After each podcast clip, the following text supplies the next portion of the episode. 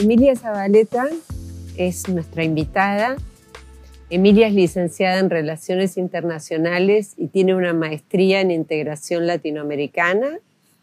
Después de 12 años de trabajo en Cancillería, decidió hacer un cambio en su horizonte personal, que luego viene en lo profesional. Armó esta plataforma de contenidos que va a tener mucho alcance, estoy segura, que se llama Mulanas pero de lo que se trata es de construir una historia de mujeres latinoamericanas a partir de sus propias tradiciones, de sus historias, de sus intervenciones en los procesos de configuración de los distintos países, de sus incidencias regionales.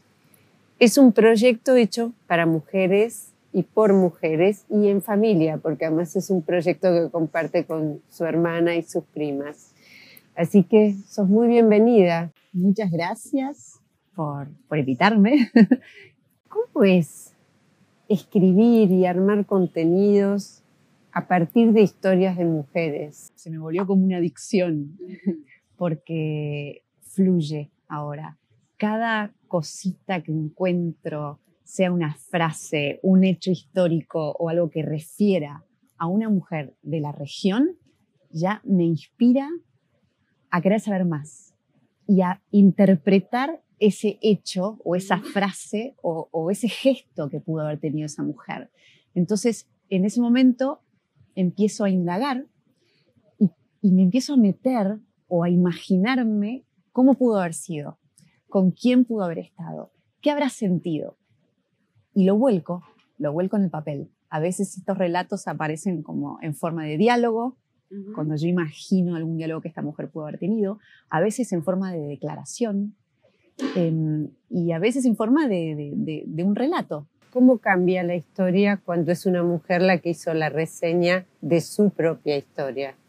Y la historia tiene una perspectiva completamente distinta y tan enriquecedora, porque en una época en, lo, en, en, la que la educación empieza a estar en el pedestal como, como, una, como esencial y primordial para la construcción de la nación, tenemos una mujer que empuja por, por una, una educación más abarcativa y, y reparando en detalles minuciosos, pero tan importantes como puede ser, por ejemplo, eh, la educación de la primera infancia. ¿Era un oficio de resistencia el de Juana Manso? Em, yo no sé si lo veo como un oficio de resistencia. Ella, en realidad, ella iba al fondo de la cuestión. Y claramente recibía mucho, mucho freno por parte de la sociedad, por parte de, las autoridades. Tuvo la suerte de que Sarmiento le dio un lugar. Eh, pero ella ya venía escribiendo desde mucho antes ya cuando fue exiliada y estaba en Montevideo, por ejemplo, este, armó este Ateneo de las Señoritas, porque quería dar educación a las niñas más allá de coser, bordar, que también le parecía importante, porque en el plano doméstico la mujer cumplía un rol absolutamente fundamental, pero darle más. ¿Qué lecturas descubriste, qué escritoras descubriste en esta, en esta fase de Mulanas que te gustaría compartir con nosotros? Eh, bueno, Juana Manso me, llamó mucho la atención porque si bien ella escribió el primer manual, eh, escribió también como unas novelas breves que me parecieron fascinantes y donde ella describía como de la sociedad a través de la ficción con una suerte de personajes. Eh, Juana Manuela Gorriti también, bueno, La Socampo, ¿no? que parece obvio, pero no es tan obvio porque yo no recuerdo que alguien me haya hecho leer sobre Victoria Ocampo o, o, lecturas de Silvino Campo en el colegio o en el secundario, ni siquiera en la universidad. Alfonsina. Alfonsina, por supuesto. Pero quedan como una suerte de íconos, ¿no? Como que los nombres son conocidos, pero pocas personas han leído algo de ellas. Tus abuelas, que sé que tenés una gran admiración y que que las dos están muy involucradas en este, en este proyecto. ¿Qué feedback han dado y qué, si les interesaba leer y cómo les gustaba manifestarse? Em, mis abuelas, bueno, mi abuela materna, que justo con Sonia, mi mm. hermana, estamos haciendo un proyecto de podcast. Ah. De Chichi. Sí, de mujeres eh, mayores de, de 80, como para poner más o menos eh, una edad. Y, le hicimos a, a, nuestras dos abuelas ya. Y a mí fue como una caja Pandora, Chichi, por ejemplo, ¿no? Porque siempre eh, todo lo que ella tenía para contar era a partir del nacimiento de sus hijas y todo lo que eso implicó y, la carrera de sus hijas y, y Chichi antes, ¿no? Y, y Chichi, ¿qué te gustaba en el cine? ¿Qué te gustaba leer? Y me terminó dando hasta libros que le habían regalado, autografiados, sobre la historia del tango, por ejemplo. O sea, esas cositas, ay, los tengo guardados, te los voy a dar. Ya tengo un tesoro ahí que ya voy a ver cómo lo, cómo lo transformo. Em, y así otras, otras cosas, el barrio donde vivía, cómo era en ese momento la sociedad, qué es lo que la, gente consumía. Eh, y mi otra abuela, tucumana, con una realidad bastante diferente a Chichi, eh, que crió siete varones y que, y que se casó con, con el hijo de quien había sido también el director del banco, eh, de Tucumán, y bueno, todo, toda una historia más, más de terratenientes, pero aún así no paró de hablar, de contarnos sobre su papá y la enorme biblioteca que tenía y, cómo le gustaba leer, y era un filósofo. Entonces, ¿Qué te inspira? ¿Qué lee Emilia cuando lee y no está trabajando para Mulanas?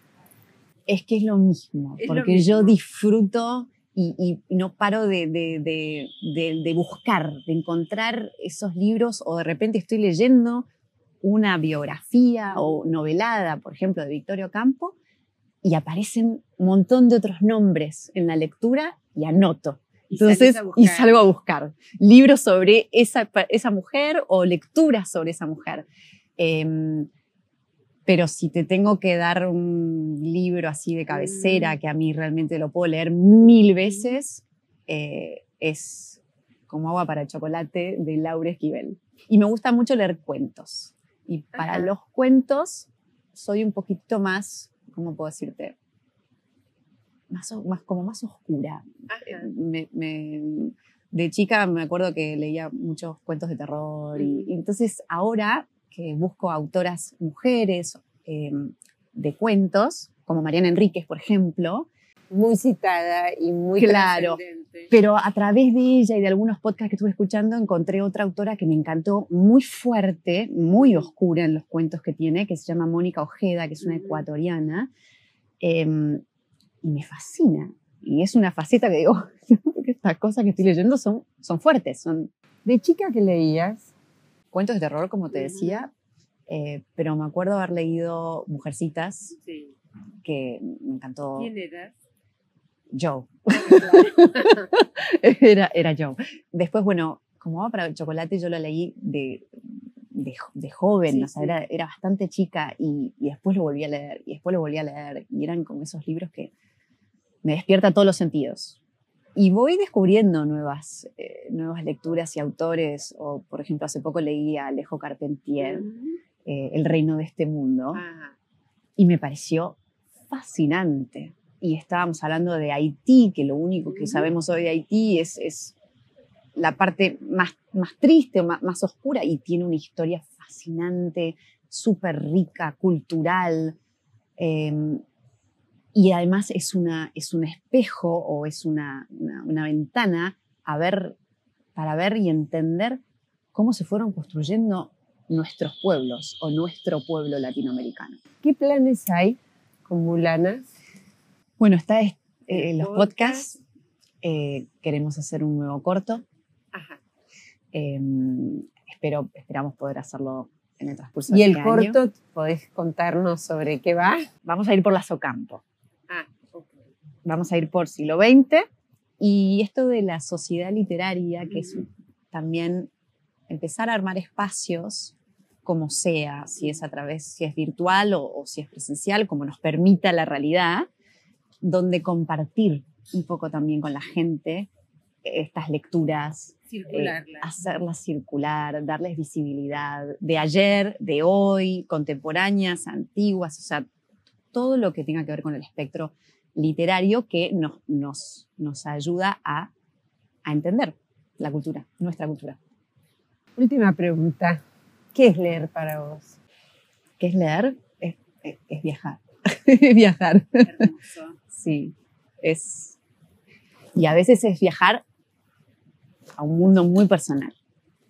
Es ese, ese, ese escape, es un momento de yo soy yo acá y me voy a otro mundo.